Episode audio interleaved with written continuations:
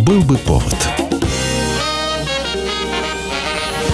Здравствуйте, я Михаил Антонов, и эта программа «Был бы повод». 26 мая на календаре и рассказ о событиях, которые происходили в этот день, но в разные годы, ждет вас сегодняшней передачи.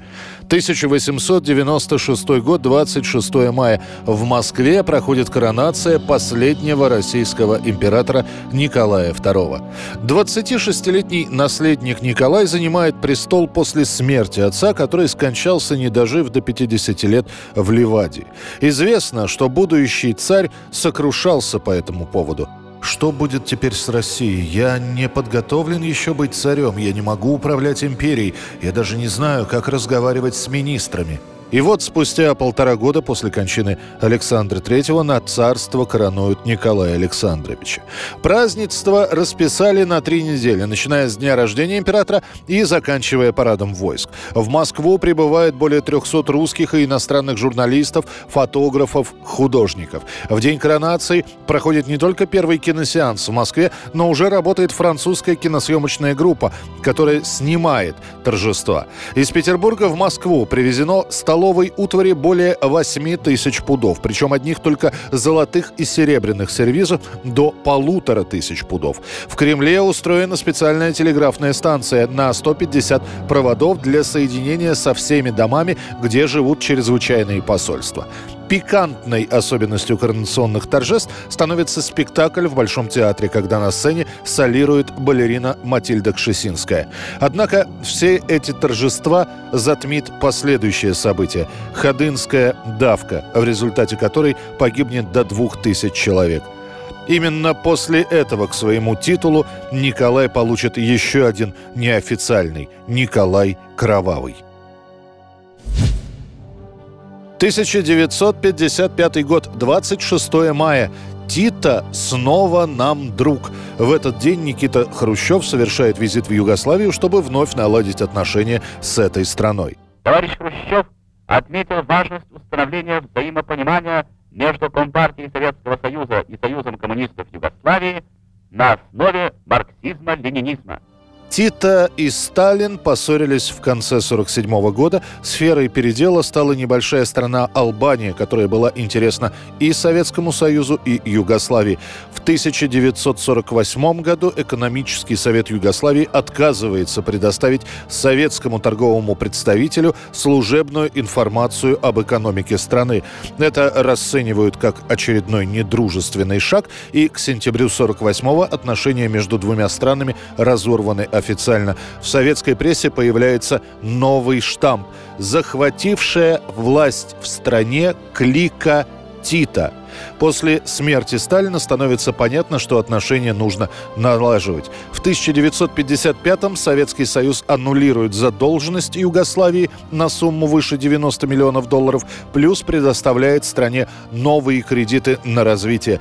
После знакомиться с Тита приезжает Хрущев, который заверяет маршала в дружбе и всесторонней поддержке. Спустя год состоится ответный визит Тита в СССР. Газеты радостно сообщат, что еще никогда отношения двух стран не были настолько дружественными и конструктивными. От имени советского правительства Николай Александрович Булганин. От имени правительства Федеративной Народной Республики Югославии Иосиф Брос Тита.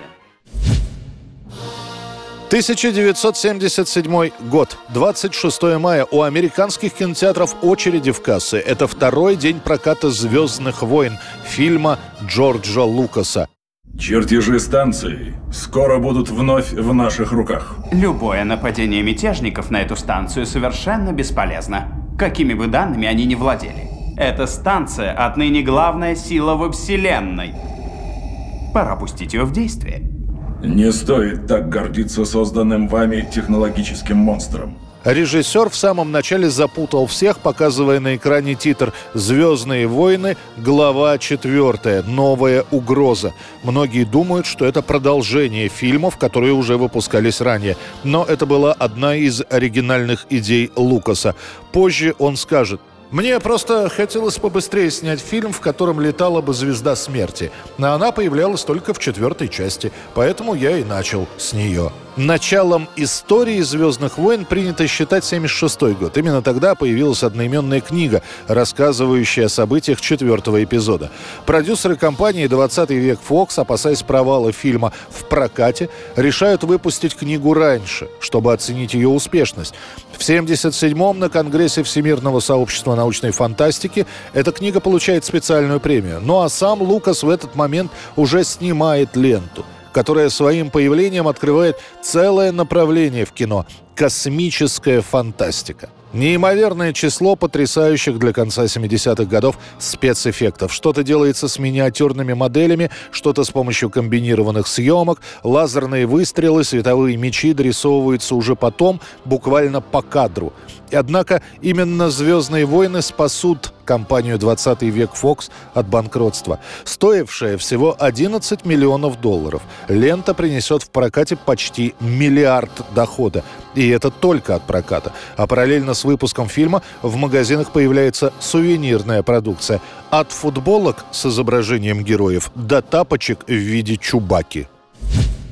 1986 год. 26 мая на советское телевидение возвращается клуб веселых и находчивых. Здравствуйте, уважаемые товарищи. Здравствуйте. Я вижу находчивых в зале очень много, это приятно.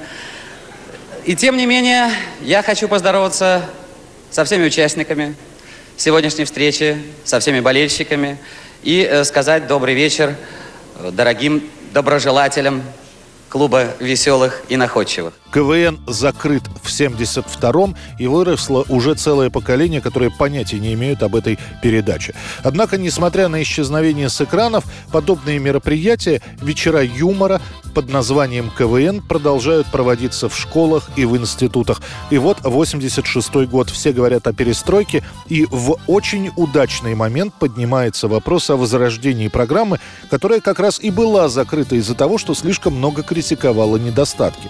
Инициатором возрождения выступают бывший КВНщик, а ныне заведующий отделом молодежной редакции Центрального телевидения Андрей Меньшиков и член команды «Одесские трубочисты» поэт Борис Салибов. Схема остается той же. Играют две институтские команды, соревнуясь в остроумии. Вести передачу снова приглашают пару Светлану Жильцову и Александра Маслякова. Однако Жильцова отказывается, и Масляков становится единственным ведущим.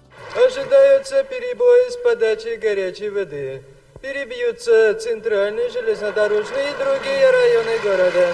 Уже под конец года КВН – одна из популярнейших телепередач. Свои команды начинают появляться во многих институтах во всех союзных республиках. Возникает даже международное движение. КВНщики организуются в Германии и в Израиле.